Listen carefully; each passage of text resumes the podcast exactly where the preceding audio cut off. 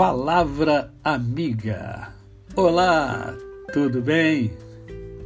Hoje é mais um dia que Deus nos dá para vivermos em plenitude de vida, isto é, vivermos com amor, com fé e com gratidão no coração. E hoje é sábado, dia do nosso momento poético. E hoje eu trago uma lindíssima poesia. E essa poesia fala sobre o tempo, né? Fala sobre a vida passa muito rápido. De repente o amanhã se torna hoje e o futuro presente. Então aqui vai um belíssimo poema de Mirtes Matia. De repente. De repente a gente sente que hoje é ontem. E aquela carta, aquele presente, aquela palavra foram juntar-se às mil tarefas para amanhã. Não se tornam realidade.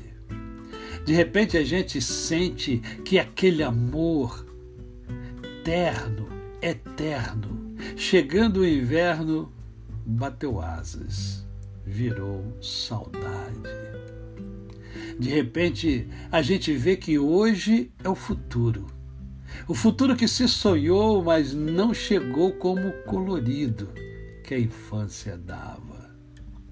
Antes grisalho e de retalhos, como uma colcha feita de anos que foram ontens, foram amanhãs, num hoje, agora único tempo que Deus entrega para viver, amar, sonhar, sorrir, cantar, sofrer, chorar, lutar, vencer, morrer, voltar.